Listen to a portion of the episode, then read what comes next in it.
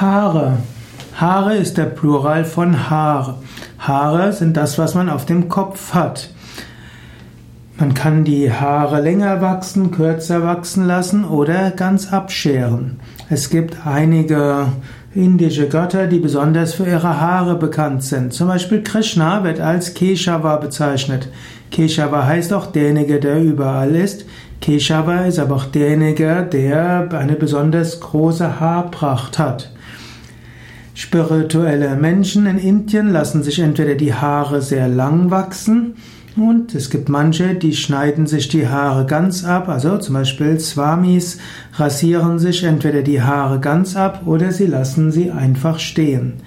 Wer kein Swami ist, der wird sich in Indien typischerweise die Haare kurzer schneiden lassen. Frauen lang, Männer kurz und bei den Männern ist mindestens momentan der Schnurrbart in Mode und kein Kinnbart.